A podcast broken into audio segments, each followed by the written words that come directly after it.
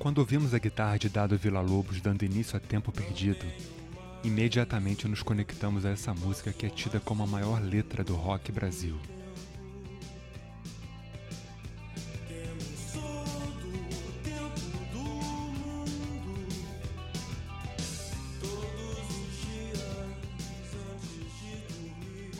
Voltamos no tempo para o ano de 1986, no disco 2 da Legião Urbana, onde Renato Russo, com toda a sua sensibilidade e agonia, entoava o desespero da passagem do tempo e de tudo que não foi vivido. Aos 26 anos de idade, Renato Russo traduzia em linguagem de rock Brasil os timbres e sons de seus ídolos ingleses como Morrissey e Ian McCulloch, suas maiores influências comportamentais e também musicais.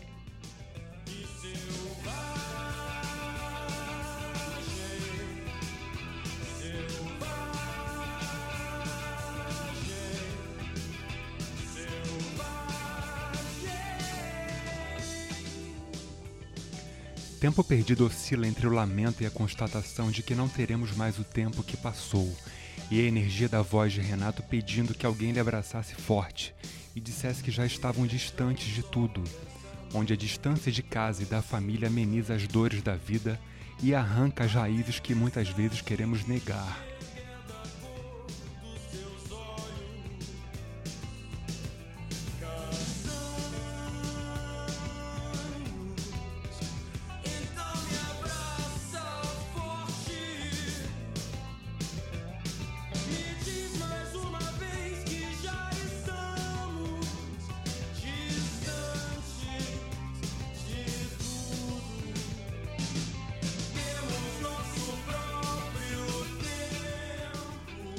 Temos nosso próprio tempo, ele dizia, e nada pode ser mais atual do que isso. Essa música que já passou por gerações se tornou um hino, e como todo hino, todos sabem cantar ou mesmo já ouviram pelo menos uma vez na vida.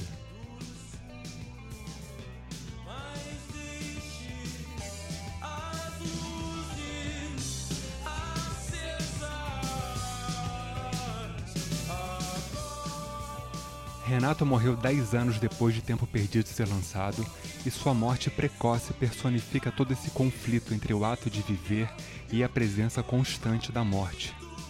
E essa é a maior letra e a música mais conhecida do rock Brasil, que é o movimento musical dos anos 80.